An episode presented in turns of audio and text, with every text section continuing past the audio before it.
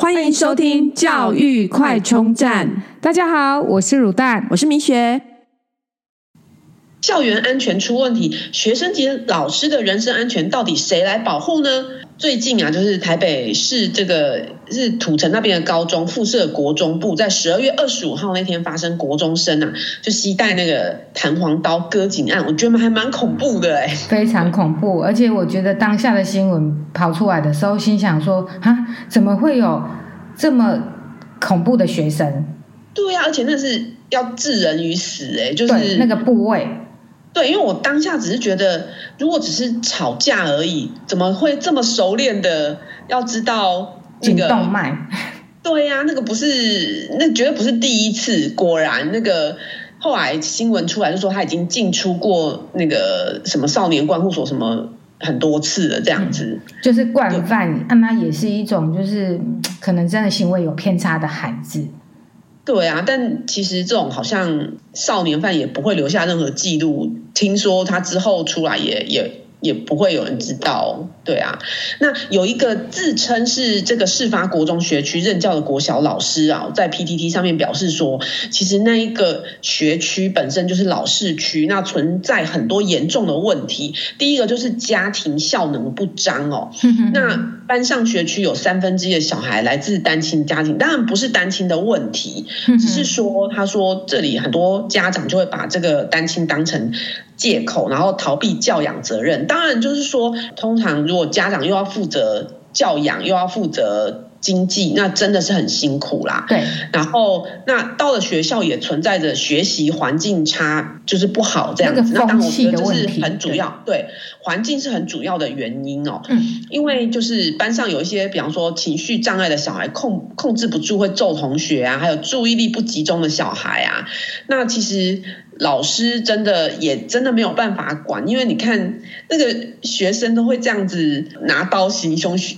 同学了，更何况老师如果管了也是很危险呢。搞不好他看老师不爽，啊、他就报仇老师。其实真的，我觉得现在的年轻人或是现在的学生都还就两极啦。就是这类的学生，他真的我们不知道他在想什么。对啊，所以我觉得现在老师的工作真的是冒着生命危险呢。嗯，超可怜的。对啊，然后所以那这样子就是这种环境下，如果你就算乖的，想要好好的读书都不可能啊。对，因为其实班上的班风啊，或是校风啊，严重都会影响到学生，就是说想要稳定下来的心啊。其实念书真的需要一个很一颗稳定、很坚定的心。那挤这样的环境，真的对于学生真的不是很好。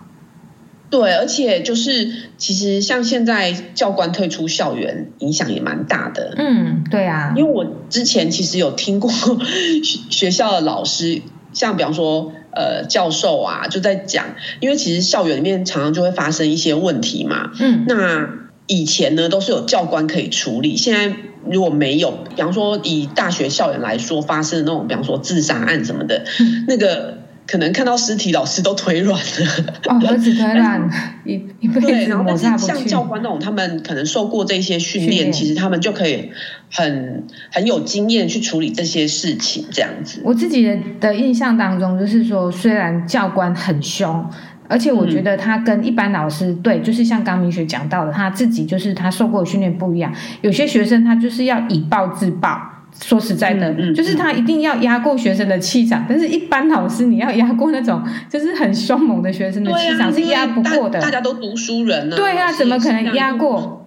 对啊，啊，所以教官这时候，嗯，这教官就很重要，因为教官他知道该怎么处理这类的学生，他用的方法绝对不是。一般的方法，因为他们真的就是不能用一般的方法来处理，不能好好说啦。讲白了就是这样，就有那个气势啊。对对对对，所以我觉得教官很重要，尤其对于就是青春期或是说比较血气方刚的孩子们，是真的有必要的。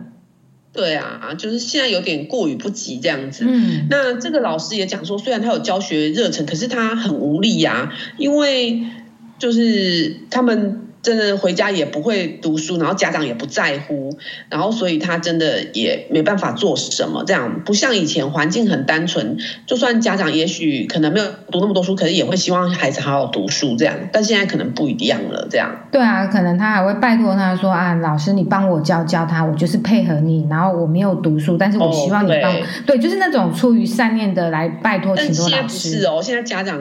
就算他小孩再怎么不对，他也是要跟老师吵，跟学校吵，拼个输赢。对，对，家长就想要拼输赢，你跟孩，更何况是孩子呢？对啊，那呃，其实现在我觉得，因为少子化关系啊，重视教育的家长，以台北来说啊，就是都。就是，就算住新北市，可能也都会往台北市的明星学校挤。嗯，那中部的家长就是往明星的私中挤。那其实都是为了同学校的同才素质跟这个读书风气。那其实像发生这件事情啊，就是有网友在那个 Dcard 留言说啊，他他是教补习班的老师嘛，那那个。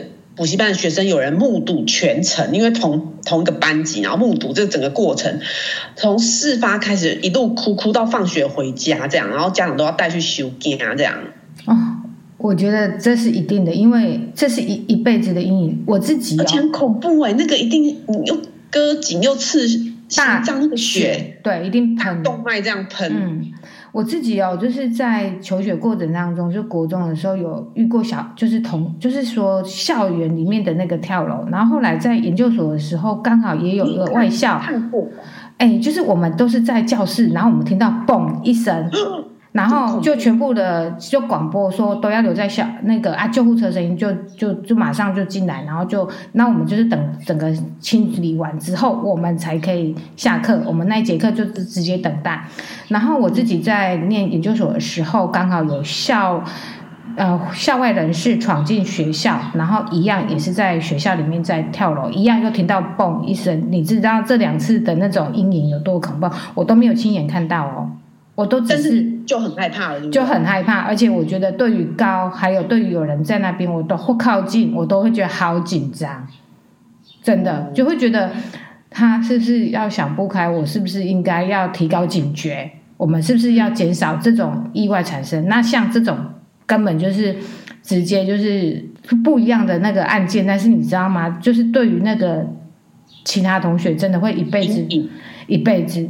而且他还看到、欸，哎，很可怕。对啊，恐怖。对，嗯。然后那间学校毕业的校友也出来讲说，其实那个学校就一直都是，就是可能每个班都一定会有这样的人，嗯、然后甚至还有人被陷害溺死在桥下，听起来很可怕、欸，哎。所以老师怎么敢？嗯、对，就是学生都比老师还狠了。